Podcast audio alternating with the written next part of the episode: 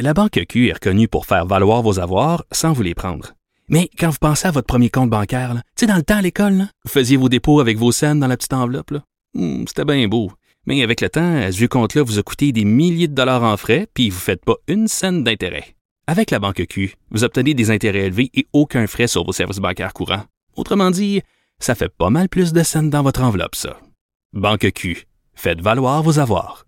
Visitez banqueq.ca pour en savoir plus. Cube Radio.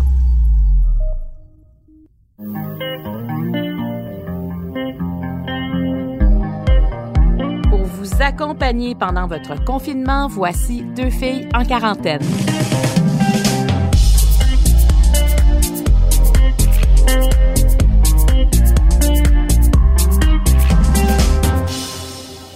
Bonjour tout le monde, bienvenue à Deux filles en quarantaine. Alors, c'est le moment où je retrouve mon producteur au contenu pour parler des meilleurs moments de la semaine. Alors, salut euh, Jean-Philippe Lavallée. Salut Marie-Claude Barrette. Une grosse semaine. Oui, vraiment. Hein, il se passe, ben oui, il se passe beaucoup de choses dans l'actualité, puis je trouve qu'on a réussi à, à faire, euh, à bien dériver les sujets, à, à, bien nous les faire comprendre. On a commencé entre autres par le conspirationnisme parce que ça prend de plus en plus de place. Puis là, ben il y a des gens qui veulent pas le vaccin parce que bon, il y a toutes sortes de théories, puis on voulait en savoir plus. Est-ce que ça, ça t'as appris quelque chose avec cette discussion là? Ben vraiment, mais moi ça m'a étonné de m'intéresser à ça. On avait tellement deux bons invités, Christian Page puis Guillaume Dulude, là, pour décortiquer ce sujet-là. Puis euh, Guillaume entre autres qui a fait des belles comparaisons parce qu'il y a vraiment une notion un peu de, tu sais, ça touche quasiment à la santé mentale, là, euh, où il a, il a, fait une comparaison avec des, des, troubles obsessionnels compulsifs pour un peu décrire ce, ce type de personnes-là, du moins les gens qui peuvent être plus sensibles aux théories du complot. Ah ouais, c'était vraiment, en tout cas, c'était un moment fort. Je pense qu'on a intérêt à le réécouter, hein, parce qu'on peut en avoir euh, dans nos proches, dans nos amis élargis, euh, puis ça nous aide à comprendre qu'est-ce qui se passe dans leur tête.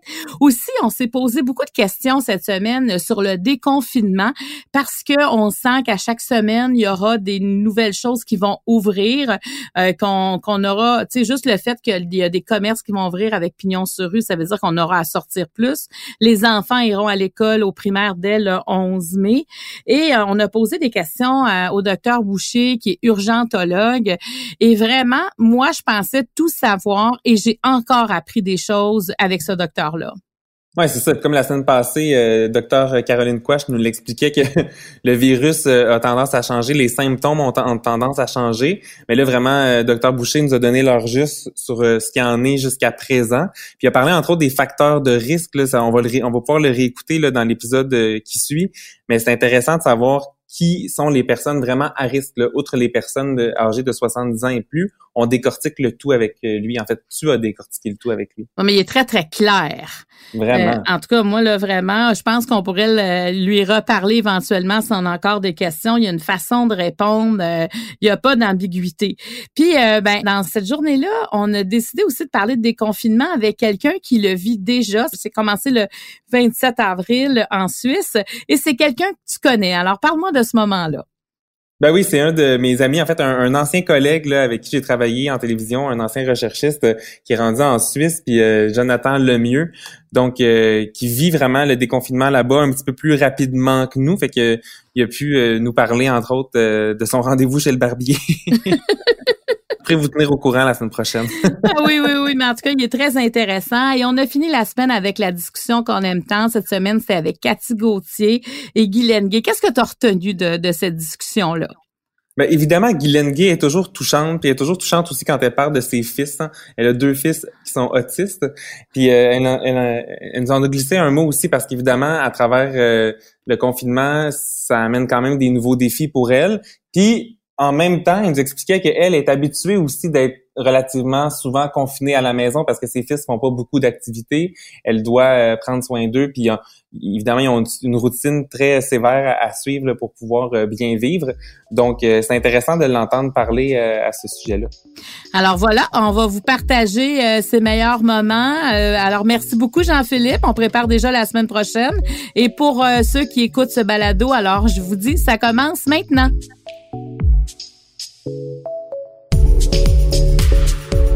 Entendu un peu plus tôt cette semaine à deux filles en quarantaine. Bon, maintenant qu'on sait euh, c'est quoi les théories du complot qu'on va lire le plus souvent, j'ai envie d'en savoir à quoi ressemble quelqu'un qui adhère à ça. Est-ce que je dois leur dire qu'ils ont tort? Alors, j'avais envie d'en parler pour qu'on comprenne bien avec euh, Guillaume Dulude, qui est neuropsychologue. Bonjour, Guillaume. Allô, alors, Guillaume, tu te souviens, il y a quelques semaines, tu disais que on envoyait de plus en plus, par exemple, sur le fil de Facebook, qu'il fallait faire attention à ce, à ces gens-là qui, des fois, vont venir euh, briser nos croyances, en tout cas, amener nos croyances ailleurs. J'aimerais que tu me décrives à quoi ça ressemble un conspirationniste? Ben, au, au niveau psychologique, c'est drôle, hein, parce que ça ressemble beaucoup à euh, la, pathologie qu'on appelle le trouble obsessionnel compulsif. Tu on connaît ça, le TOC, OK? Puis il y a différents types de TOC. Puis si on prend le TOC, un TOC, c'est caractérisé par ce qu'on appelle un doute obsessionnel. C'est-à-dire, je, vous donne un exemple. Mettons un TOC euh, qui, a la phobie de la contamination.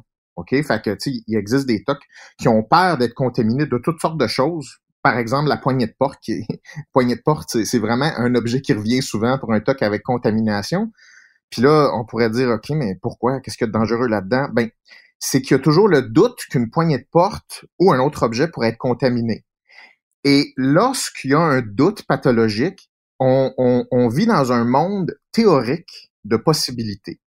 Puis ces possibilités-là, c'est pas qu'ils sont folles, là. Tu c'est pas des arguments complètement fous, comme par exemple, oui, ça se pourrait bien que la poignée de porte soit contaminée. Et là, c'est comme il y a tout un narratif qui se met autour de ça, qui dit, mais puisqu'elle pourrait être contaminée, ben là, ça veut dire qu'il faut que je lave cette poignée de porte-là. Donc, ça veut dire qu'il faudrait que j'évite de la toucher. Et, là, il y a toute une espèce de bulle qui grossit autour de cette, de cette inférence-là autour de la poignée de porte. Fait que ça, c'est un toc. Ça, c'est un mécanisme qu'on appelle le doute obsessionnel. OK. Ce qu'on remarque avec les, euh, la conspiration, c'est que c'est exactement le même type de doute, mais appliqué au complot mondial, par exemple. Tu sais, on, on, voit ça, hein, les informations hein, sur Facebook, toutes sortes de, de posts qui disent que le 5G peut être relié à euh, le fait de euh, contrôler mieux la population, puis que c'est en lien avec le confinement, qui serait en lien avec un vaccin dans lequel il y aurait une puce. Je pense que toi aussi, tu as, lu ces choses-là. Oui, oui, mais moi, moi, ça me ça me fait peur. Parce que, tu sais, j'en parlais avec Christian Page aussi. moi, j'ai peur que ces gens-là décident de ne pas se faire vacciner. Et on sait à quel point c'est important dans une population. C'est ça. Et donc, le doute qui est euh, le doute pathologique, en fait, il prend des informations il les met ensemble et il, il, crée une espèce d'histoire qui promouvoit ce doute-là. Fait que tout confirme le doute. Fait que n'importe quel événement, à un moment donné, peut être mis en perspective pour confirmer l'histoire et confirmer le doute. Ce qui fait en sorte qu'on s'en sort jamais. C'est un argument est twisté de façon à confirmer le premier doute, à confirmer un autre événement, à confirmer cette paranoïa-là. Et c'est très difficile de discuter avec une personne qui doute de cette façon-là. Oui, puis, euh, on dirait qu'il voit des complots partout, qu'il y a des secrets en toutes les sphères euh, politiques, économiques. Hein, il y a une méfiance. Euh, eux, ils ont les réponses, mais parce qu'on nous cache tout le temps quelque chose. Là. Alors, ils se reforgent une histoire pour combler ces vides-là à quelque part. Oui, c'est ça qui est très dangereux. C'est euh, J'en parlais là, même au, début là, de, toute cette crise-là, c'est le virus, c'est une chose, mais le doute et la crainte face à notre environnement, c'est, selon moi, plus grave. Et là, ce que tu parles là, c'est exactement ça. C'est le doute et la confiance que l'environnement ne se va pas se revirer contre moi. Et ça, ça brise quelque chose dans notre relation avec notre monde, parce qu'on a besoin de collaborer avec notre monde. On est dans cette, sur cette planète-là, dans cette ville-là, dans cette société-là, qui est imparfaite. C'est vrai qu'elle est imparfaite. Puis c'est vrai que des informations qui sont erronées. Puis c'est vrai que de l'opportunisme. c'est tout vrai. Hein? C'est pas c'est pas un monde qui est rose. Hein? C'est pas ça qu'on qu'on dit. Mais ça c'est très différent de dire à la base je me méfie de mon environnement parce que cet environnement-là me veut du mal. Ça, on vient, on vient de, de croiser la ligne de la pathologie. Et c'est là où il faut pas aller. Pourquoi faut pas aller là? Parce que c'est un petit peu c'est difficile de créer une relation saine avec quelqu'un ou une personne ou une instance qui te veut du mal, mais dont tu as besoin en même temps. Parce que ton cerveau, faut qu'il faut qu'il jongle avec deux paradigmes, un paradigme de survie puis un paradigme de il faut être en relation parce qu'on fonctionne en équipe. Fait que si on, fonctionne, par exemple, euh, une relation avec euh, un conjoint, OK? Mm-hmm. Avec un conjoint, mettons, euh, si ce conjoint-là ou cette conjointe-là te bat, ben c'est comme c'est une menace pour toi, mais si en même temps tu sens que tu peux pas t'en passer, ça va vraiment avoir des impacts significatifs négatifs sur toi parce que c'est une espèce de dualité amour-haine et de victimisation par rapport à cette relation-là. Et donc, c'est la même chose avec un, dans un couple, dans une relation humaine, dans une relation avec une instance ou dans une société ou un gouvernement. Si avec ton gouvernement, tu dis oui, j'ai besoin de fonctionner avec mon gouvernement, j'ai besoin de fonctionner dans cette société-là, je veux travailler, j'ai une maison, je vis ici, j'habite ici, je me nourris ici, et parallèlement, tu entretiens un doute obsessionnel comme quoi cette même instance-là, ce même gouvernement-là, secrètement, il veut, il veut du mal. C'est, ça, littéralement, là, je vais prendre l'expression, ça casse ton cerveau en deux. Et ce n'est pas une façon de créer une relation avec quoi que ce soit. Il faut faire un choix de dire si ça me convient pas, tu changes. Si ça te convient, on accepte les pour et les contre, mais on garde une relation qui est active. Dans l'épisode de mercredi, on a ri. On s'en va en Suisse euh, aujourd'hui. On parle à Jonathan Lemieux. Bonjour, Jonathan. Bonjour, Marie-Claude. Alors, je veux juste dire que la Suisse et le Québec, ça peut se ressembler un peu, hein, au niveau de la population. Euh, vous êtes pour 8,6 millions, les 8,4 millions. Vous avez environ un peu plus de 29 000 cas de COVID, euh, 1000, environ 1700 personnes qui sont décédées. Ça se ressemble un peu. Alors, toi, tu es en confinement depuis quelle date? Alors, nous, ils ont fermé les écoles puis nous ont mis en confinement à partir du vendredi 13 mars, mais c'est vraiment rentré en vigueur plutôt le lundi 17 parce que c'est à ce moment-là qu'ils ont décidé de fermer tous les commerces, les magasins, tout, tout, tout. Fait que je dirais vraiment depuis lundi le 17 mars, ouais. OK, donc, et là, tranquillement, vous vous déconfinez. Euh, comment ça se passe? Parce que là, vous êtes peut-être un petit peu en avance là-dessus, parce que là, à partir de quoi, ça fait deux jours euh, qu'il y a des choses qui ont, qui ont réouvert officiellement. Oui, en fait, ils ont décidé de faire un déconfinement en trois étapes. La première étant euh, ayant commencé il y a deux jours, donc lundi dernier. Et puis là, c'était la réouverture euh, des, des, des rendez-vous dans les hôpitaux puis les cabinets médicaux, les, les, les rendez-vous non urgents, et puis tout ce qu'ils considèrent comme service à la personne, donc coiffeur, physio, optométriste, euh, etc. Mais avec bien évidemment des, des mesures euh, de sécurité. Comme moi, par exemple, demain, je vais euh, je vais au barbier, j'ai reçu un courriel de mon barbier qui me disait que toutes les gens qui attendent dans la salle d'attente doivent absolument porter un masque, sinon eux vont en vendre au coût de 2 francs. Et puis mon barbier, lui, va porter non seulement un masque, mais en plus une visière pendant qu'il va qu'il va me tailler la barbe. Donc, ils ont vraiment des mesures de sécurité qui sont mises en place pour s'assurer qu'il n'y ait pas d'éclosion. Mais si jamais il y en a une, vu que c'est toutes des rendez-vous où il y a les noms et les numéros de téléphone des gens, ils vont pouvoir rapidement contacter les gens pour pouvoir euh, finalement leur dire, ben écoutez, il y a une éclosion euh, chez votre barbier, chez votre masso, etc. Et puis, euh, vous devriez être en quarantaine pour les, deux prochaines semaines. OK, donc c'est ça. Donc, on, se met à risque quand même. C'est-à-dire que il y a, peut-être un prix à payer de, se mettre en quarantaine plus facilement que, évidemment, quand on était en confinement, nous l'étions tous, mais il y a vraiment un suivi. Moi, je voulais juste savoir, la visière, est-ce qu'elle est obligatoire, par exemple, pour, euh, pour euh, celui qui, pour ton barbier? Ben, je sais pas si c'est si c'est le cas pour tout le monde parce que tu vois ce matin je marchais puis il y avait euh, je voyais un, un, optométriste puis il y avait seulement le, masque. Mais mon barbier étant vraiment proche de, de mon visage euh, lui il a besoin genre d'un masque et il a besoin aussi d'une visière. Donc je pense que c'est vraiment du, du cas par cas. OK. Mais toi quand tu sors là euh, est-ce que tu mets toujours ton masque? Non, moi je moi je respecte les distances de deux mètres. Je respecte euh, finalement, tu sais, je prends très très peu le transport en commun, voire jamais. Et puis euh, ils ont pas encore obligé le port du masque ici. Ils l'ont dit justement récemment que c'était vraiment comme selon les gens s'ils voulaient porter le masque ou non, tout en respectant bien évidemment le, les, les, règles de, de, de, de, distanciation. Mais en ce moment, c'est pas encore obligatoire le port du masque. Mais dans les transports en commun, est-ce que ça l'est?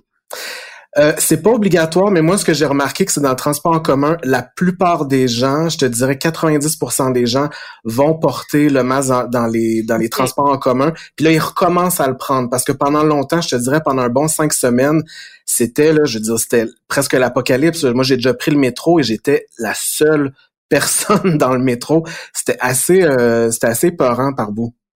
Ah ouais, je comprends. Puis c'est pas comme nous, nous, euh, on n'a pas encore parlé euh, de massothérapeute, ostéopathe, physiothérapeute, coiffeur, parce que même vous allez pouvoir, ce que je lisais, euh, vous allez pouvoir avoir des services funéraires aussi, ce que nous on n'a pas encore.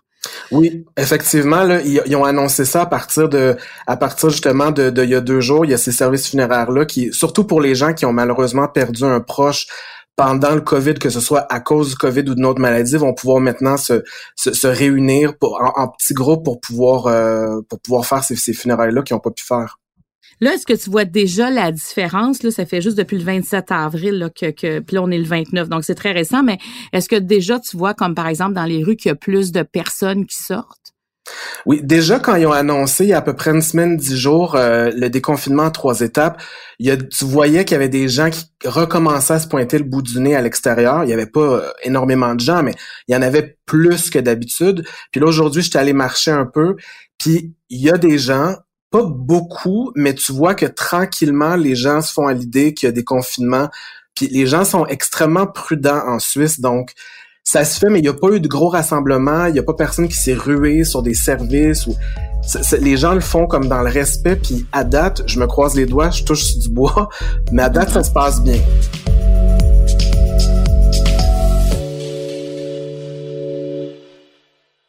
La Banque Q est reconnue pour faire valoir vos avoirs sans vous les prendre.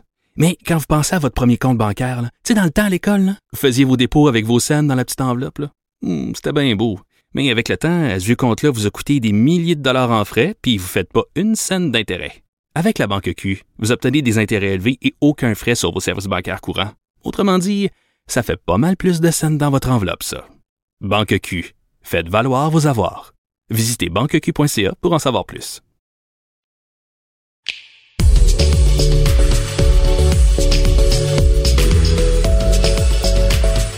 Dans l'épisode de mercredi, on en a appris Bon, j'avais beaucoup de questions, puis je sais que vous en avez aussi beaucoup euh, sur le plan médical euh, en lien avec le déconfinement. Est-ce qu'il y a des gens qui sont à risque si les enfants euh, vont à l'école?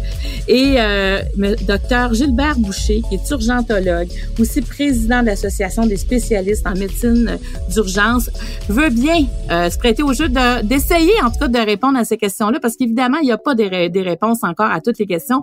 Alors, bonjour, docteur Boucher. Bonjour Marie-Claude. Je vais rentrer dans le vif du sujet parce que là, c'est la, la rentrée scolaire euh, qui va se faire à partir du 11 mai, entre autres, pour euh, les enfants du primaire. Euh, et là, évidemment, ça, vous parliez d'anxiété, ça soulève l'anxiété chez plusieurs. C'est, c'est libre aux parents de savoir est-ce que l'enfant y retourne ou pas, mais déjà d'être face à ce choix-là, c'est confrontant. Et est-ce, vous, est-ce que vous conseiller aux parents comme médecins de, de faire en sorte que les enfants du primaire retournent à l'école? Alors, c'est un choix personnel des parents. Euh, nous, comme association des spécialistes en médecine d'urgence du Québec, nous, nous, sommes d'accord avec l'association des pédiatres du Québec qui recommande le, le retour à l'école pour les jeunes enfants pour plusieurs raisons. Nous, principalement en médecine d'urgence, qu'est-ce que nous disons, c'est que nos urgences, nous sommes capables de s'occuper des patients qui sont malades. Alors, il n'y aura pas de scénario là, à la New-Yorkaise ou en Italie où les patients arrivent, on les laisse dans les corridors puis qu'on n'est pas capable de s'en occuper. Alors ça, c'est la bonne nouvelle. Maintenant, chaque individu a ses propres facteurs de risque. Vous le mentionnez, là, les 60 ans, 70 ans. Euh, on le voit, là, c'est vraiment la confrontation en ce moment entre la santé, le risque zéro versus euh, vivre notre vie, l'économie, la société, puis peut-être prendre des petits risques. Alors, les, les gens, on voit des parents qui sont bien informés, qui évaluent leurs risques et puis qui ne veulent, qui sont terrifiés à l'idée d'envoyer leurs enfants à l'école et d'être exposés. Puis on voit d'autres parents qui sont bien renseignés, qui font, euh, qui connaissent leurs facteurs de risque et qui, qui disent oui, moi je veux sortir de la maison, je veux aller travailler, je, comprends le risque, puis je suis prêt avec mes enfants à aller à l'école. Parce que bon, on a Hélène qui nous pose la question. Euh, moi, je me demande si un parent qui est diabétique est à risque si son enfant va à l'école. Là, qu'est-ce qui va se passer, c'est que ça va prendre. Je vais vous expliquer, mais au final, il va falloir que la santé publique ait des recommandations très, très claires. Okay. Nous, dans le milieu de la santé, on est du personnel essentiel. Les directives étaient claires. La personne qui est exposée directement au virus, c'est elle qui fait décider si elle ne va pas travailler ou si, et si elle reste à la maison. Puis c'est pas les gens à la maison. Donc, je prends un exemple. Moi, je suis médecin par exemple, que j'aurais quelqu'un à risque dans ma maison, je ne serai pas euh, enlevé de mon travail pour ne empêcher la contagion à la maison. Donc, moi-même, si j'ai pas de facteur de risque, je continue à travailler. Chez les enfants, c'est un petit peu la même chose. Si on applique le même principe, si l'enfant n'a pas de facteur de risque, même si les parents ont des facteurs de risque à la maison, l'enfant devrait quand même pouvoir aller à l'école. Alors ça, c'est si on applique le même principe. Est-ce que ça va être la même chose? Vous l'avez mentionné tantôt, le premier ministre a mentionné les 60 ans versus les 70 ans. Alors peut-être que les règles vont changer étant donné qu'il y a un décloisonnement de plusieurs personnes en même temps. Quand on parle des facteurs de risque, vous l'avez mentionné, le diabète, les trois gros en ce moment là, qui ressortent partout, partout, c'est l'obésité, la haute pression et le diabète on le sait, les gens qui ont ces trois facteurs de risque-là, indépendamment de l'âge, ça augmente leur risque pas énormément. L'âge est tous également un facteur très important. Mais même quand on parle chez les gens de 60, entre 60 et 70 ans, 60 ans avec trois facteurs de risque est très différent de quelqu'un de 60 ans qui est en parfaite santé. OK, donc, mais c'est les trois combinés qui deviennent un gros facteur de risque ou c'est chacun indépendant? Les, encore là, c'est, jamais noir ou blanc en médecine, mais de la même manière qu'on peut voir une certaine augmentation à partir de 60 ans pour les, les gens à risque, les facteurs de risque, on voit une certaine augmentation là, vraiment plus marquée à partir de deux facteurs de risque, puis à trois facteurs de risque, les choses sont vraiment plus, plus, plus importantes. Okay. Si on a juste du diabète, si on se fie encore là à toutes les études qui ont fait, notre risque est un petit peu élevé, il faut pas se le cacher, mais il est pas excessivement plus élevé. Si on parle de diabète et d'hypertension, là, on augmente les risques, on rajoute l'âge, on rajoute l'obésité, puis c'est pour ça que ça va être à chaque personne de décider son niveau de risque, puis on espère que la santé publique va mettre des lignes directrices. Oui, ça prendrait comme un tableau hein, pour bien comprendre dans quelle zone de risque on se situe, euh, si c'est possible de le savoir, là. Effectivement, il y a beaucoup d'informations. Il faut comprendre que nous, comme vous l'avez mentionné, on apprend à connaître le virus, les études épidémiologiques. Là, euh, qu'est-ce qui a été fait en Chine au mois de janvier, février, est en train d'être publié dans les différents journaux. Il faut comprendre qu'il y a un processus scientifique entre la collecte de données, l'analyse, la publication. Euh, pour empêcher là, que Monsieur Tout le Monde écrive un article qui soit publié dans un grand journal. Donc, il y a certains délais. Alors, à mesure que les informations sortent, on adapte nos réponses. Docteur Gilbert Boucher, euh, bon, je veux, veux qu'on revienne rapidement aux 60 ans et plus parce que euh, ça m'a étonné hier. Hein. On a toujours parlé des 70 ans, puis là, quand même, 60 ans, c'est beaucoup de monde, cette tranche d'âge-là, 60 à 70 ans. Donc, à partir de maintenant, est-ce que eux doivent se sentir plus à risque euh, qu'avant? Alors, ils sont pas plus à risque qu'avant. Ils ont toujours eu un petit risque plus élevé. Des chiffres, là, je vous dirais, euh, quelqu'un entre euh, jusqu'à 60 ans, admettons qu'il y a un risque de 1, la personne entre 60 et 70 ans va peut-être avoir un risque de 1,9, puis la personne de 70 ans va avoir un facteur de 10 juste pour vous donner une idée. C'est à ce point-là qu'il y a quand même une C'est plus élevé que la normale, mais on est quand même très loin du 70 ans. C'est pour ça que je sais que le premier ministre l'a mentionné hier, ça l'a pas causé beaucoup de mal de tête à plusieurs personnes, mais euh, il va falloir que ça soit bien défini. Euh, peut-être que le 60 à 70 ans d'intégrer les facteurs de risque dans la décision ferait qu'effectivement on, on perdra pas là, plusieurs plusieurs personnes qui ont travaillé dans les dernières semaines et mois qui ont été très utiles à la société, puis qui du jour au lendemain se retrouveraient confinés à la maison. Dans l'épisode de jeudi, on a été touchés. Ben moi, c'est mon moment que j'aime beaucoup dans la semaine parce que j'ai l'impression de sortir puis d'aller prendre un café ou un petit verre avec des amis. Les amis cette semaine, c'est Guy Lenguet et Cathy Gauthier. Bonjour les filles.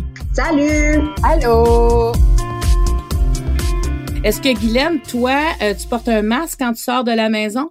Euh, pour l'instant, non, parce que c'est mon chum qui va à, à l'épicerie. Donc, euh, moi, je fais pas les courses. Euh, moi, je vais à la radio. Euh, je trouve fantastique environ une fois par semaine. Fait que c'est vraiment ma seule sortie. Fait que j'ai pas commencé à prendre, à mettre un masque encore, mais bon, on y pense. Là, je suis en train de magasiner des beaux motifs là, parce que, ben, pas sûr que, que mon Clovis va vouloir se mettre ça dans la face, par exemple, ce qui est très sensoriel et sensible. fait que non, j'ai pas encore commencé à, à porter de masque moi, je suis quand même, euh, tu sais, en ce moment, nous autres, la vie est pas si tant changée pour ma famille parce que, tu sais, nous autres, on est toujours ensemble, les quatre. Mon chum, c'est mon assistant personnel. Fait que, tu sais, on, est toujours ensemble en temps normal aussi. Mais euh, c'est sûr que on dirait que c'est comme tout le monde qui vit un peu ce que nous autres, on vit tout le temps sais, parce que moi, j'ai deux enfants différents. Tu sais, j'ai Clovis qui est, tu que ça paraît beaucoup, là, qui est autiste. Fait que nous autres, on est toujours un peu les, les weirdos qui se promènent, tu sais. Fait que cette méfiance-là, moi, je la vis comme pas mal tout le temps, tu d'avoir un enfant, euh, tu sais, il est grand, Clovis, les mesures presque six pieds. Il fait beaucoup de flapping, il agite ses mains. Fait que, tu quand on va à l'épicerie avec en temps normal, avant, là, ben, tu sais, on se fait tout le temps regarder par tout le monde de toute façon. On dirait que je suis comme un peu plus euh, préparée peut-être à ça, ouais. Plus imperméable, mais, mais en même temps, là, je trouve ça euh, dur, ce que tu dis, pour dur dans le fond sur le plan personnel. Donc, toi, ça t'est arrivé souvent là, de te faire regarder comme avec plein de points d'interrogation? Ah, tout le temps, tout le temps. Euh, ah. Clovis, c'est un beau grand garçon. ça paraît pas, là tu sais, il, il, a l'air entre guillemets euh, neuro, il a l'air typique là quand tu le vois, mais c'est quand il commence à courir sa pointe des pieds puis à crier puis à agiter ses mains, ben là c'est sûr que les gens font oh boy, tu sais, il se passe quelque chose. Fait que oui, nous autres on est habitués à, à ça là depuis longtemps, fait que je, sais pas, tu sais, je suis pas si tant déstabilisée, tu sais, c'est sûr que ce qui est euh, préoccupant, c'est bon comme tu sais moi je suis travailleur autonome, ben tu sais tous mes contrats se sont annulés back à back un après l'autre depuis cinq semaines. Fait que tu sais c'est sûr que ça c'est qu'est-ce qui va arriver de mon métier dans des tournages là à deux pieds, euh, je sais pas comment ça va se passer là, mais c'est sûr que c'est ça qui est, qui qui est plus euh, préoccupant. Et je suis très heureuse. Euh, je remercie euh, la personne en haut de m'avoir fait pratiquer la simplicité volontaire depuis presque 50 ans parce que là, ça me sert. C'est plus difficile sur le plan financier, Guylaine? Ben c'est sûr que je suis chanceuse parce que je suis encore à, la radio, tu sais, fait que tu sais ça, ça nous fait euh, euh, c'est notre revenu, mais tu sais mes tournages, mes conférences, mes salons du livre. J'avais un livre qui devait sortir, euh, un livre pour enfants qui sortait là au printemps, qui a été remis à, à l'automne, puis encore là, tu sais, je sais pas. fait que tu sais, c'est sûr que tu sais sur le point de vue culturel, en ce moment, il y a ben ben ben des points d'interrogation, tu sais. Mais moi, j'ai l'impression que c'est comme si le pire est à venir dans, dans le sens qu'on va voir des gens qui vont fermer boutique, des gens qu'on connaît qui, qui ont mis tout leur amour, leur énergie dans des projets, puis ça verra pas le jour où ça va s'écraser. C'est là, on est comme en arrêt, mais quand on va recommencer, c'est pas tout qui va recommencer. Est-ce que toi, Cathy, comme humoriste, tu sais, ça, je sais que tu préparais ton spectacle, tout ça, est-ce que, est-ce que tu vis bien avec ça, là? Ben non, ben non, je vis pas bien pantoute avec ça, voyons. ben non. Non, euh, non, c'est sûr que non. Là. Moi, beaucoup de spectacles, évidemment, sont, sont annulés. C'était principalement des rodages parce que je sors mon spectacle. Normalement, je devrais le sortir euh, au mois d'avril l'année prochaine. Mais là, si j'ai pas pu le roder nulle part, je pourrais pas le sortir. Et ça, c'est sûr que c'est un peu euh, c'est l'inconnu encore là. On sait pas va se passer. Fait que là, j'essaie de prendre à faire du jardinage. Je vais peut-être finalement faire autre chose dans la vie parce que je ne le vois pas. Ça va être quand le, bout du bout, quand les gens vont pouvoir retourner dans des salles de spectacle, s'asseoir sans avoir peur, et rire, tout ça. On n'est pas prêt, là, les gens ne sont, pas là du tout, du tout. Là. Fait que euh, c'est sûr qu'on essaie d'être créatif puis trouver des moyens de peut-être faire euh, deux, trois spectacles euh, par jour au lieu d'en faire juste un avec des, des moitiés de salle. Euh, mais c'est parce que l'humour, tu as besoin d'avoir un public. L'autre jour, on m'a offert un contrat très lucratif de faire un, un, spectacle devant mon ordinateur, mais ça, ça marche pas. Là. Je veux dire, si moi, j'ai pas la réaction du monde, euh, c'est comme une danseuse qui n'a pas de musique. Là, je veux dire, ça, ça marche, mais il manque il y a quelque chose qui est un élément très important qui n'est pas dans l'équation. Ça s'appelle la magie. Ben c'est ça, tu sais. Puis moi, ben c'est mon cue pour enchaîner là. Tu sais, je veux dire, euh, peux pas faire un spectacle euh, sans entendre les rires, sans, sentir la, la présence. Tu sais, c'est sûr là.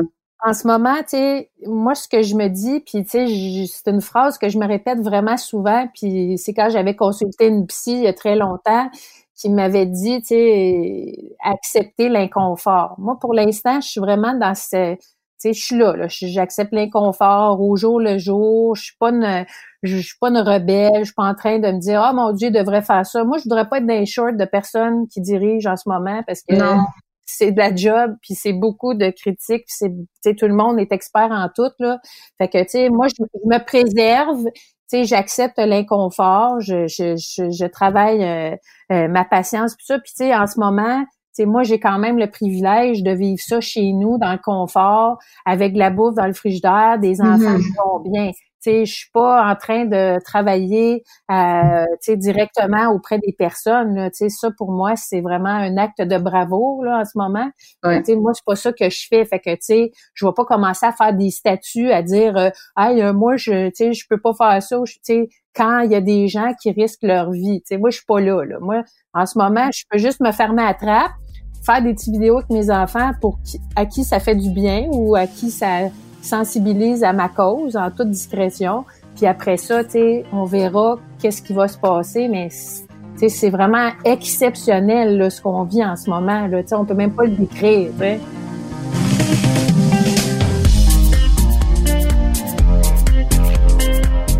Je tiens à remercier toute l'équipe qui nous permet de réaliser ce balado. Producteur au contenu Jean-Philippe Lavallée, à l'animation moi-même Marie-Claude Barrette, l'équipe de Cube Radio, au montage Anne-Sophie Carpentier et le chef réalisateur Bastien Gagnon La France. Deux filles en quarantaine est une production de Cube Radio.